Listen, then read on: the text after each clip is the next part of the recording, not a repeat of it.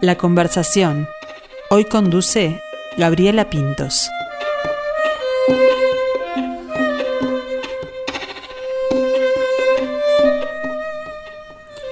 El violín es su herramienta, aunque a esta altura es parte de su ser. Hace años que lo estudia, lo ejecuta, lo enseña y claramente lo disfruta. La música lo ha llevado a recorrer muchos lugares en el mundo, de hecho vive lejos de su tierra, que es Uruguay, pero nos representa de manera magnífica. Para este mes de febrero nos propone un viaje musical por diferentes universos sonoros que de alguna manera lo define, puesto que defiende la libertad musical. Hoy conversamos con Federico Nathan. Buen mediodía, Federico, ¿cómo estás? Hola, buen mediodía, muchas gracias por la invitación, estoy bien, gracias. Un gusto, un gusto recibirte. Federico, bueno, ya hablábamos en, la presentación de que el violín es, parte de ti a esta altura, ¿no? El violín, sí, sí, es parte de mi vida, seguro, sí, sí. Son muchos años. Comenzaste muy joven con, el estudio, ¿Cómo, ¿cómo fueron esos comienzos? Eh, bueno, los comienzos fueron difíciles porque en ese momento, en, acá en Uruguay, eh, tocar el violín era raro, ¿no? era, no era, era muy eh, social tocar el violín, digamos. Y, mi, y yo toco el violín porque mi padre es violinista. Yo creo que si mi padre tenía una trompeta en la casa, yo tocaría la trompeta, o por lo menos hubiese hecho otra cosa al principio. Pero fue por a través de mi, de mi familia, ¿no? Ahí está. Tu hermano también es músico, ¿no? Mi hermano sí, sí, mi hermano es músico. Eh, y él, él también empezó con el violín, pero él fue más rebelde que yo. a, la vez, no, porque bueno, yo después igual estuve.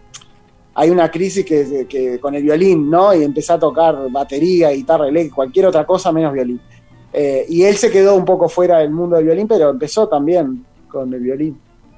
Ahí está. Bueno, me decías que, fue difícil, que no era muy muy social. Claro, no tiene el mismo marketing que la, que la guitarra, ¿no? Cuando, cuando uno es adolescente o puede ir a tocar con amigos, este, capaz que ir a verte al un concierto de violín entre los jóvenes no era lo, más usado. No, claro, bullying a full, o sea, en esa época tocar el violín.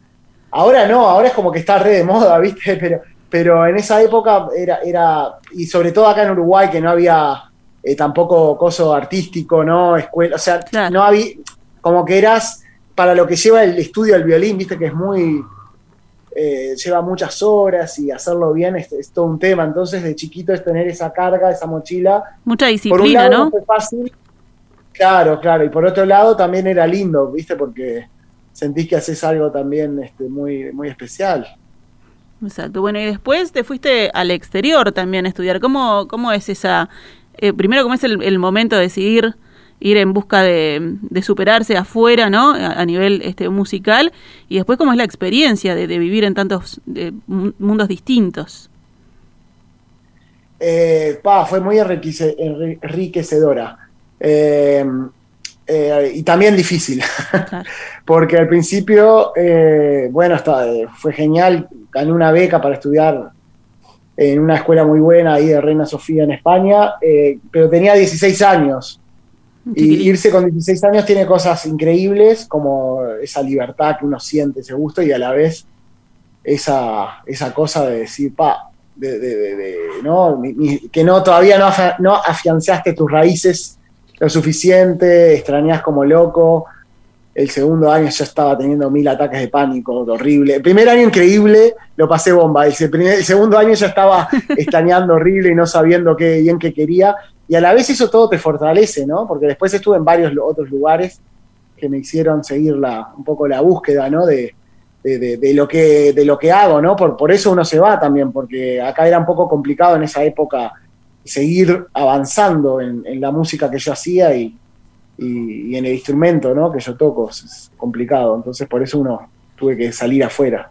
Pero también es esa cosa de, de, esponja, ¿no? De, no tener, como decías tú, esas raíces marcadas, eh, también vas, vas aprendiendo más y tomando más de, todos esos lugares y de todas esas enseñanzas.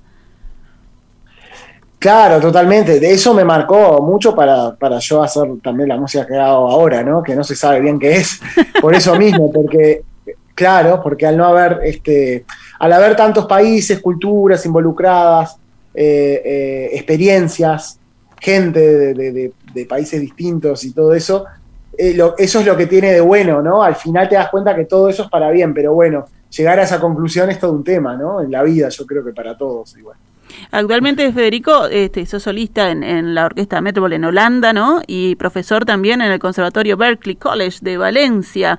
¿Cómo es esa actualidad? Además de que, me imagino, es, es, eh, es, un honor, pero también, como decía hoy, nos estás representando de una manera tremenda esos nombres, esos lugares, eh, ganadora de tres Grammys la orquesta, y bueno, el, el Conservatorio Berkeley, todo el mundo lo conoce, es fuerte. Eh, sí, para mí es, eh, es, un honor estar ahí y compartir con tantos eh, artistas increíbles, ¿no?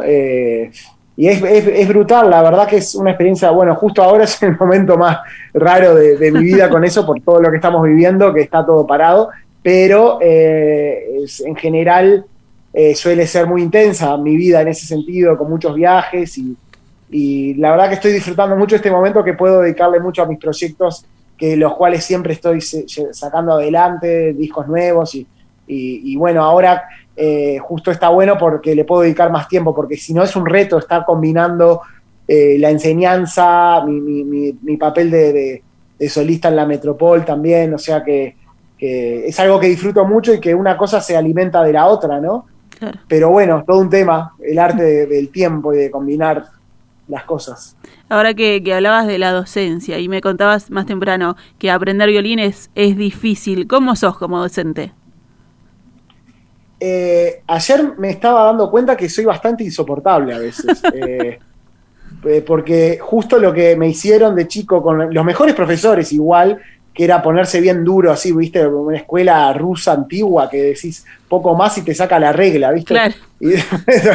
a veces me sale eso pero en general no, en general no, no, o sea, me la disfruto muchísimo. O sea, si bien no era broma lo que te acabo de decir, que a veces me pongo muy, muy, muy exigente y todo, creo que eso es bueno también. Y creo que, la suerte que tengo es de haber visto muchos tipos de profesores, muchas formas de, enseñar y trabajar con mucha gente, eso te hace ser este, muy abierto también. Así que eh, no solo soy profesor severo a veces, sino que, a veces, que en general me gusta eh, nada, me gusta comunicarme en todo sentido, viste, que, también a nivel psicológico. Creo que la música es parte de un todo, ¿no? O sea, no, se puede solo hablar de, la música, ¿no? Sino que eso ahí plasma las experiencias que uno vive y, eso está bueno también ser consciente de eso. Me decías, este es uno de los momentos más raros porque está todo, todo parado. ¿Cómo, ¿Cómo viviste la pandemia? Ahora ya, hace un tiempo que, que estás en Uruguay, ¿no? Y yo me quedé en Uruguay, eh, al principio tenía pensado quedarme tres semanas para hacer dos conciertos, una grabación, y esos tres semanas se transformaron en tres meses, de repente. se extendió un poquito. Eh, sí, sí, improvisación literalmente, en, todo sentido.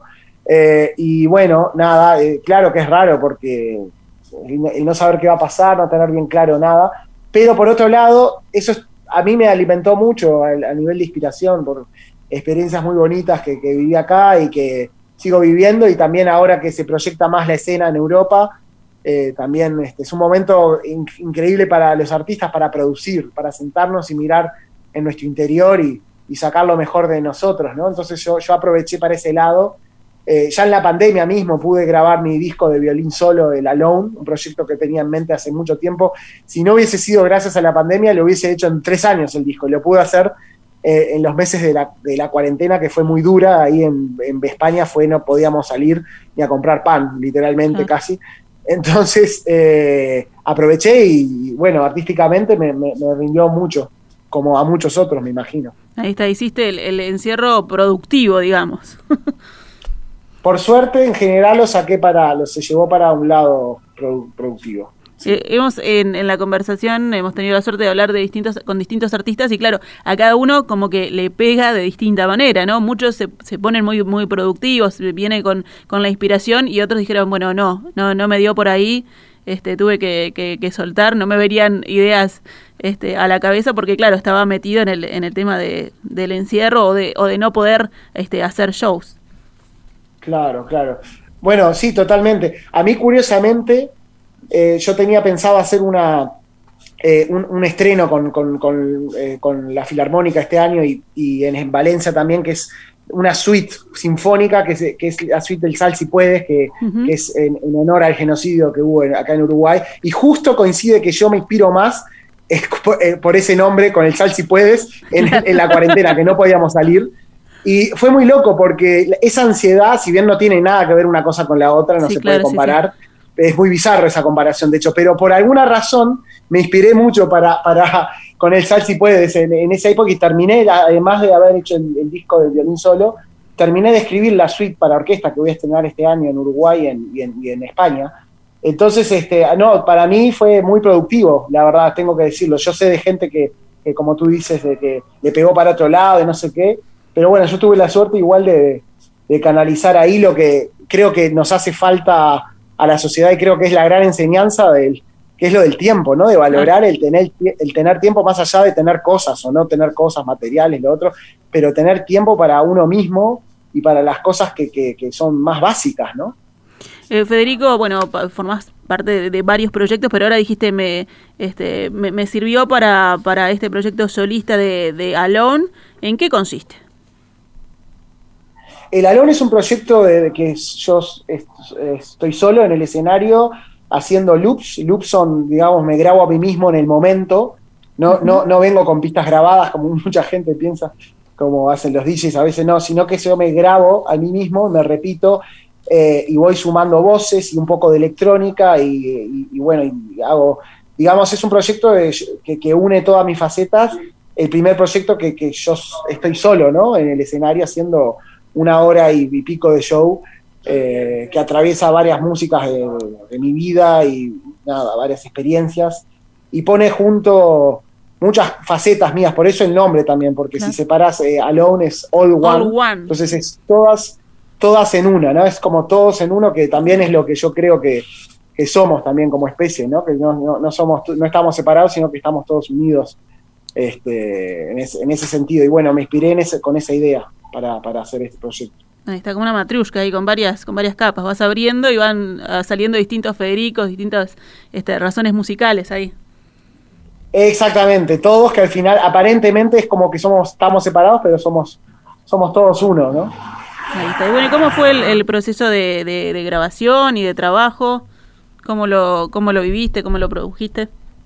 Eh, fue encantador porque precisamente ayer, fíjate, que terminé de grabar el disco con eh, eh, una maravillosa eh, sorpresa, una, una, niña que genio, que, conocí que justo hace de, ah, de, un personaje que va narrando una historia, una amiga invisible, ese es uno de los tracks del disco, y lo terminé de grabar ayer porque encontré la línea acá en Uruguay y es una sorpresa tremenda que me encantaría compartir con ustedes.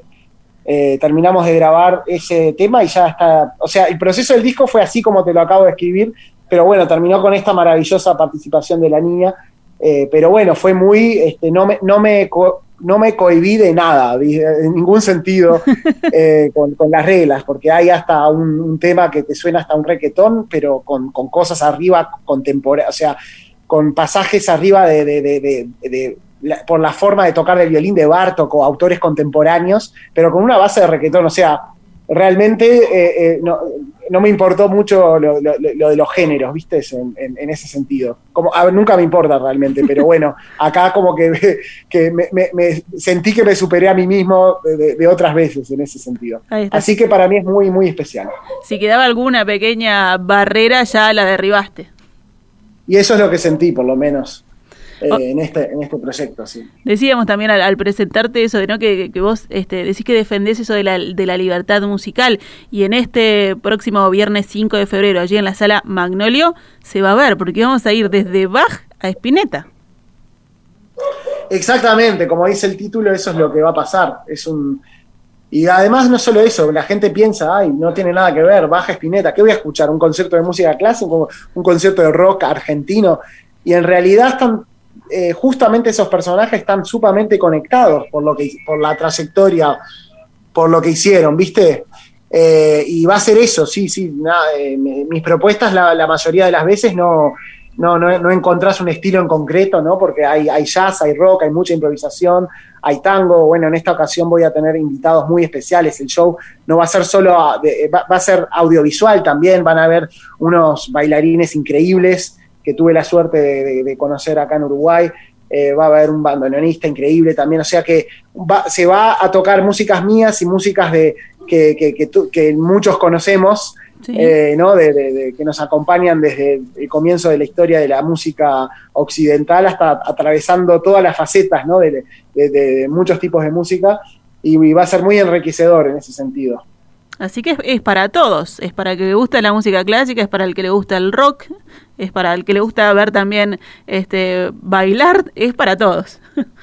Es para todos. Muy democrático. Y, eso yo siempre fue muy, delicado porque jamás, nunca me gustó, ¿no? Que banalizar algo a veces, ¿no? Que dice, mira, esto, esto es algo que se le vende a todo el mundo. Eso no, no, es, no, no va por ahí, sino va por una búsqueda más espiritual que realmente para que veamos cómo la música de, de, como puede ser el genio de Bach está totalmente relacionada con la música de los Beatles, de, Spinetta, eh, de, Beethoven y de Gardel también, y, de John Lennon, y bueno, cómo, el, hay un hilo conductor que va atravesando todo. Así que en ese sentido sí los invito a todos a que, a que vivan esa experiencia tan especial conmigo, ¿no? El, viernes. Finalmente, entonces estamos todos conectados, de alguna manera, en algún punto coincidimos. Siempre. Siempre, siempre, siempre. Sí, hay, hay solo un, un cuerpo humano, una mente, un espíritu, es todo lo mismo. Eh, la decoración es diferente, el decorado es diferente, pero en esencia es todo lo mismo. Y hablando de, diferentes artistas, has tenido este, la, oportunidad de, tocar con muchos grandes. ¿Cuál ha sido el concierto que vos digas que, que, más te marcó? O capaz que no, capaz que fue uno propio, en el que estabas solo en el escenario y dijiste, bueno, en este me, me voló la cabeza. Eh, varias experiencias. Eh, a ver, eh, artistas, ¿no? con Quincy Jones fue capaz que, así que casi me pongo a llorar tocando en vivo. No porque sea el mismo Quincy Jones, sino porque como estaba sonando ahí la orquesta, estaba salado. Y, justo había invitado a también los artistas que habían en ese concierto, eran muy, muy, muy, muy grosos, ¿viste? Entonces era cuando ya el nivel trasciende de calidad y de, ya, ya entras en un viaje que que viste que solo lo único que podés hacer es entregarte y disfrutar. Y bueno, yo ahí ya, no, no sé, mi, concentración era, era tal que, en un momento ya, en la música, ¿no? Que, que ya dejé de pensar en lo que estaba haciendo y ya solo disfrutaba. O sea, pocas veces había, llegué como un éxtasis así tocando. Ese fue una de las veces, ¿no? Y después ha habido alguna otra vez también de que, de que como bien decís vos, no, no necesariamente tiene que ser con alguien famoso o con algo, ¿viste? Pero bueno, esa vez con Quincy Jones en particular fue, fue heavy, fue, fue muy grande. Bueno, entonces lo que queda es, invitar a, todos a tener esta experiencia el viernes 5 de febrero, 21 horas. Están las entradas a la venta por Ticantel para disfrutar de, este espectáculo, de tu arte de Baja Espineta. Este, muchísimas gracias, Federico. Mucha suerte. Y bueno, queremos escuchar cuándo va a estar este, Alone en bueno, o eh, físico o en la plataforma. Para mayo, claro, claro, para mayo, porque a mitad de año voy a volver a Uruguay a presentarlo acá, si la pandemia nos deja.